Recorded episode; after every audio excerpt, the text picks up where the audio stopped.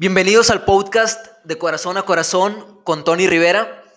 Estoy muy, muy feliz, muy emocionado porque ya estamos en el episodio número 2 del podcast. La verdad es que la semana se fue muy rápido, ya para cuando acordé, ya estoy grabando el segundo episodio. Quiero agradecerles mucho, quiero agradecerles infinitamente a todos aquellos que se dieron el tiempo de escuchar el primer episodio de recomendarlos, eh, de recomendarlo en las redes sociales, con sus conocidos, con sus amigos. En verdad, muchas gracias. Estoy muy sorprendido de la respuesta que tuve de su parte del primer episodio. Y sé que conforme vayamos avanzando, eh, el mensaje va a seguir llegando a más personas. Y bueno, el tema del día de hoy es un tema que eh, muchas veces no le damos la importancia que le deberíamos de dar o lo vemos como algo rutinario. Y esto trata, o el tema trata sobre agradecer por los alimentos, sobre la oración por los alimentos. En el mundo, personas de diferentes religiones, de diferentes creencias, de diferentes países, tienen la costumbre o el hábito de agradecer por los alimentos. Tú y yo, como cristianos, tenemos esa, ese hábito de, de orar por los alimentos o deberíamos de tener ese hábito de orar por los alimentos eh, al momento de desayunar, de comer, de cenar, pero muchas veces lo hacemos solamente por rutina, lo hacemos solamente por compromiso, por no sentirnos mal, sin entendimiento. ¿Cuántos de nosotros no hemos orado? Señor, te damos gracias por los alimentos, somos conexión de gracias, en nombre de Jesús, amén. O sea, ¿tú crees que realmente te conectaste con Dios con esa oración? ¿Tú crees que Dios pudo notar un corazón agradecido en esa oración? Y la verdad es que la oración por los alimentos es una oración al igual de importante que una oración, que la oración de cuando más necesitado te sientes, cuando más ayuda necesitas de Dios, cuando más clamas a Dios. Es una oración igual que esas. Se le debería de dar la misma importancia más bien a, a la oración por los alimentos porque estamos hablando y dirigiéndonos hacia, hacia Dios, hacia el creador del universo, y creo que si lo vamos a hacer, hay que hacerlo bien. también otra realidad es que para nosotros como jóvenes eh, no es siempre tan fácil orar por los alimentos en frente de otros. A veces es complicado orar por los alimentos en frente de otros, sobre todo cuando estás en la prepa, cuando estás en la universidad, porque empiezas a pensar, ¿Qué van a decir mis amigos? ¿Se van a reír de mí? ¿Me van a decir que soy un fanático, que soy un loco? Eh, pero la realidad es que cuando nosotros oramos por los alimentos, somos, podemos causar un impacto y una influencia bien grande en los demás. Y ahorita te voy a platicar mi experiencia con, con la oración por los alimentos, porque yo, yo al inicio también batallaba para orar por los alimentos en frente de otros, pero ahorita te voy a platicar toda la historia. Quiero primero decirte por qué la importancia de orar por los alimentos como se debe de, por qué darle esa seriedad a la oración. La verdad es que en el mundo hay millones de personas que no tienen que comer. En México se estima que alrededor de 27 millones de la población vive en pobreza alimentaria. Y tú y yo que tenemos la oportunidad de desayunar, de almorzar, de comer, de merendar, de cenar, mínimo de desayunar, de comer y de cenar, deberíamos demostrar ese corazón agradecido a Dios con una oración que realmente muestre nuestro agradecimiento hacia Él, no con una oración rutinaria, no con una oración de cinco segundos, porque Dios merece oraciones de calidad.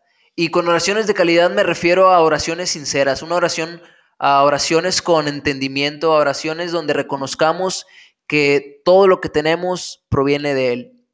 Y no a oraciones que hagamos solamente por hacerlas y sin conectarnos con Él. Entonces, el ejemplo perfecto lo podemos encontrar en la Biblia y el ejemplo perfecto es Jesús.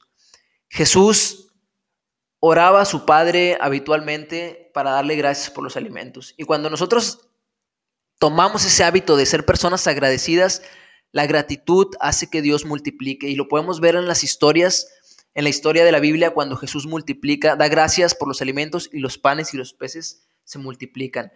Entonces, si Jesús oraba por los alimentos, ¿quiénes somos tú y yo para no hacerlo? Y ahora sí vamos a entrar con la historia.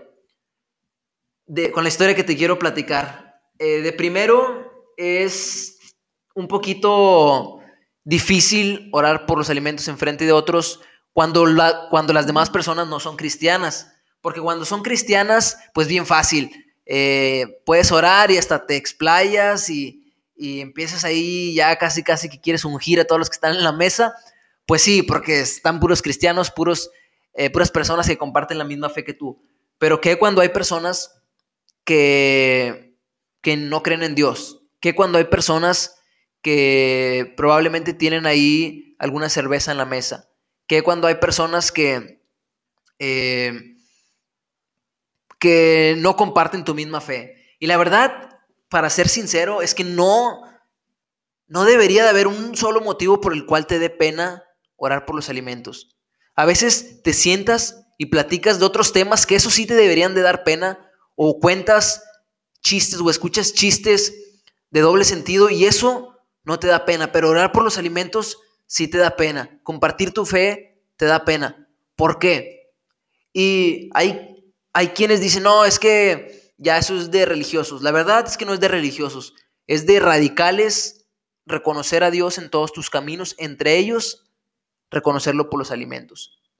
Probablemente no has animado a llegar con tu amigo y hablarle directamente de Jesús o del Evangelio, pero orar por los alimentos es una excelente oportunidad que no deberías dejar pasar para compartirles a otros de tu fe. Va a llegar el día en que te van a preguntar, oye, ¿y por qué haces eso? Oye, ¿y por qué tienes ese hábito? Y ahí es cuando empiezas a compartirle de la palabra de Dios. Yo cuando entré a, a trabajar, la verdad es que como muchos estaba eh, en, esa área, en esa área en específico de, de los alimentos estaba siendo cristiano de la secreta. Porque a veces me decían, oye, vamos a comer. Y yo decía, no, hombre, yo voy más tarde. O yo voy a salir más temprano a comer.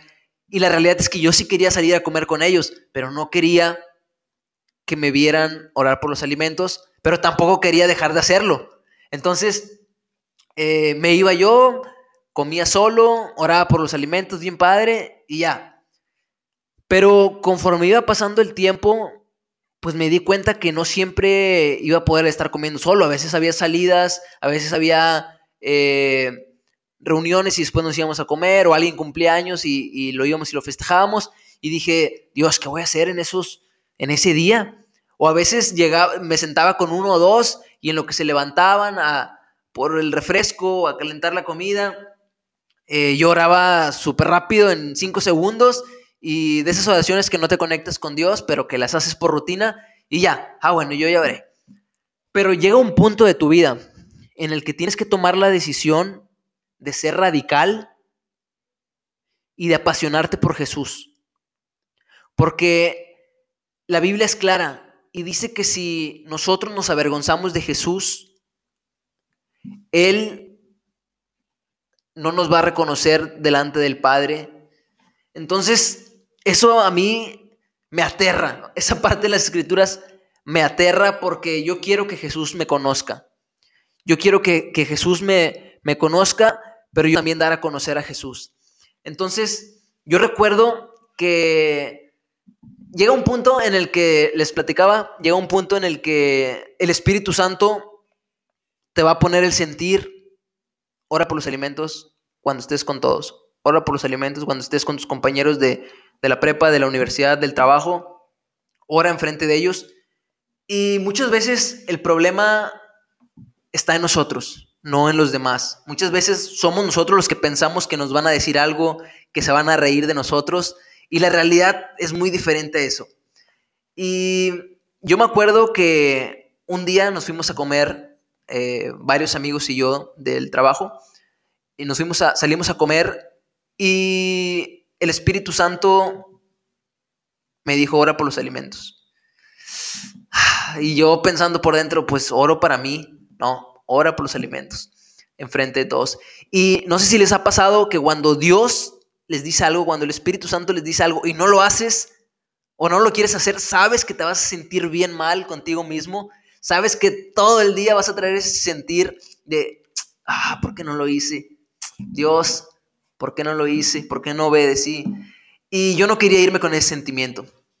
Literalmente, recuerdo que mis piernas estaban temblando, yo estaba viendo cómo iban trayendo la comida, cómo iban trayendo la comida poco a poco, estaba esperando que la trajeran completa para poder decir que quería orar por los alimentos por primera vez en frente de todos. Mis piernas estaban temblando, pero Dios es fiel. Y cuando nosotros tenemos un corazón dispuesto a agradar a Dios, Él nos honra y Él nos respalda. Y me acuerdo que le dije a una de las personas que estaban en la mesa, oye, me gustaría orar por el que cumple años y orar por los alimentos. Me dan oportunidad. Y mi cabeza en esos segundos pensaba, no, me van a decir que no, que ellos no creen en eso, etcétera, etcétera. Y me dijeron, claro que sí, con gusto. Y recuerdo que cuando terminé de orar, sentí una paz, sentí un gozo conmigo mismo, me sentí muy, muy a gusto y sentí que pude honrar a Dios en esa área de mi vida. Sentí literalmente como si una cadena se hubiera roto y la persona que cumplió años se levantó y fue y me agradeció por la oración. Y ah, todavía me acuerdo de ese día y la verdad es que Dios es bien bueno. Después de eso, yo ya no tuve, eh, yo ya no batallé para poder orar en frente de otros. De hecho, hasta hoy es fecha que cuando estamos todos en la mesa, eh, me dicen, oye, falta la oración de Tony, o oye, Tony, ¿vas a orar por los alimentos? Y, y ya les digo, sí, y la verdad es que Dios nos honra, es, Dios nos honra y orar por los alimentos es una excelente oportunidad para compartir a otros de tu fe. Vas a impactar a otros cuando oras por los alimentos. Puede, imagínate llegar a un restaurante y que te vean con los ojos cerrados. Toda la gente va a estar viéndote y es, van a poder ver cómo Dios es el primer lugar en tu vida, cómo honras a Dios si en lo poco fuiste fiel, sobre mucho te pondré, dice la Biblia. Entonces, yo te animo a que no desperdicies esta excelente oportunidad de compartir el Evangelio. Yo hasta el día de hoy ya he tenido oportunidad de, de pedirle a, a un par de amigos que cuando estamos comiendo, ellos hagan la oración ahora. Y no son amigos que van a la iglesia, no son amigos cristianos, pero la semilla está en su vida. Y quiero que quiero animarte a que tomes la decisión de ser un cristiano radical, un cristiano que que muestre y que comparta su fe y que muestre ese corazón agradecido. La verdad es que básicamente esa es, eso es lo que, lo que nos va a ayudar a impactar la vida de otros, nuestro, nuestra gratitud para con Dios. Te doy muchas gracias por haber escuchado este episodio número 2. Me daría mucho gusto que lo empieces a practicar desde hoy y que me escribas eh, y me mandes mensaje por, eh, por Facebook o por Instagram y me cuentes tus historias, tus anécdotas, tus experiencias en esta semana y poder compartirlas con toda la comunidad, con todas las personas que son parte de esto para animarnos unos a otros. Que Dios te bendiga y que tengas una excelente semana.